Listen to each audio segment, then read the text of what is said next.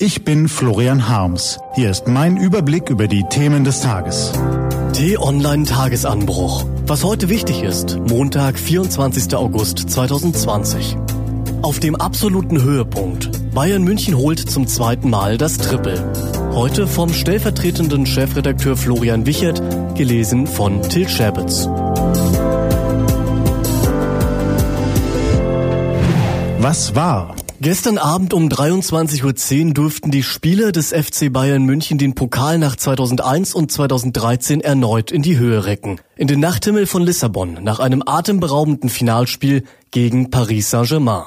Das Besondere daran ist zugleich das Historische. Es nennt sich Triple und bedeutet, dass ein Verein alle drei wichtigen Trophäen in einer Saison gewonnen hat. Die nationale Meisterschaft, den nationalen Pokalwettbewerb und die Champions League, wie sie seit 1992 heißt. Erst vier Vereine in Europa haben das seitdem geschafft. Bayern war 2013 die erste deutsche Mannschaft. Das erneute Triple in dieser Saison, nun sieben Jahre später, ist eine Sensation, die aus drei ganz besonderen Geschichten besteht. Die erste geht um Trainer Hansi Flick, der noch bis November 2019 Co-Trainer war. Also einer von denen, die im Hintergrund viel machen, aber in der Öffentlichkeit nicht richtig ernst genommen werden. Erst recht nicht, wenn sie einen Namen wie einen Wellensittich haben, weil sie niemand Hans Dieter nennt. Probleme hatte dieser Hansi Flick zum Start im November reichlich. Bayern wirkte national angeschlagen und international nicht konkurrenzfähig. Der Kader zu klein, die neuen Spieler schwächer als erwartet, die alten unzufrieden. Flick sollte erstmal ein paar Spiele übernehmen, bis der Verein einen neuen Cheftrainer gefunden hat. Doch dann gewann Bayern mit Flick fast alle Spiele und er durfte bleiben. Als erster Verein überhaupt hat Bayern nun alle elf Spiele in der Champions League gewonnen. Dann ist da Stürmer Robert Lewandowski. Er wechselte 2014 zu Bayern, um diesen Champions League Pokal zu gewinnen. Er ist seit einem Jahrzehnt der beste Torjäger in der Bundesliga. Dazu ist er mit 15 Toren Torschützenkönig der Champions League. Jetzt könnte er sogar noch zum besten Spieler der Welt gewählt werden. Die dritte Geschichte dreht sich um die fünf Spieler Manuel Neuer, David Alaba, Jerome Boateng, Javi Martinez und Thomas Müller.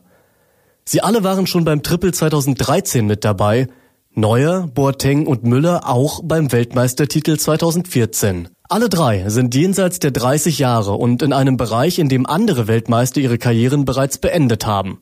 Sie sind auf dem absoluten Höhepunkt. Mehr können sie eigentlich nicht erreichen.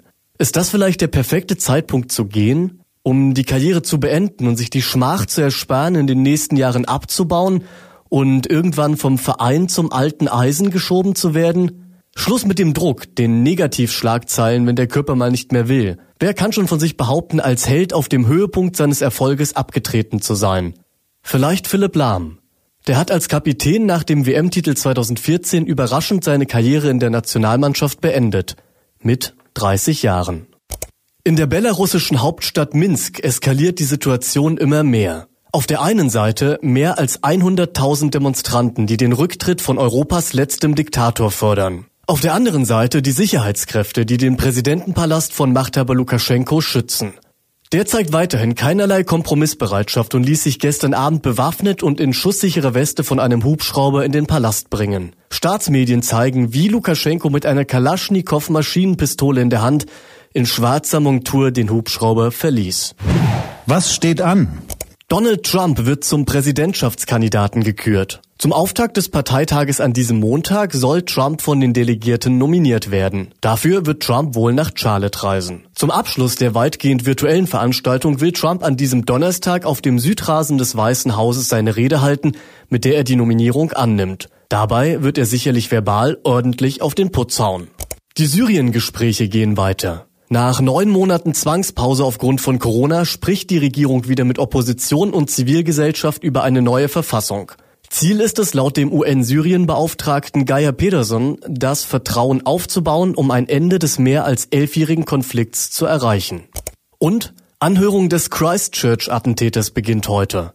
Knapp eineinhalb Jahre ist der Anschlag auf zwei Moscheen in Christchurch her. Heute beginnt die Anhörung vor der Urteilsverkündung im Mordprozess gegen den angeklagten Rechtsextremist. Dem Australier werden 51 Morde, 40 versuchte Morde sowie Terrorismus zur Last gelegt. Diese und andere Nachrichten, Analysen, Interviews und Kolumnen gibt's den ganzen Tag auf t-online.de. Das war der T-Online-Tagesanbruch vom 24. August 2020. Produziert vom Online-Radio- und Podcast-Anbieter Detektor FM. Den Podcast gibt's auch auf Spotify. Einfach nach Tagesanbruch suchen und folgen. Ich wünsche Ihnen einen frohen Tag. Ihr Florian Harms.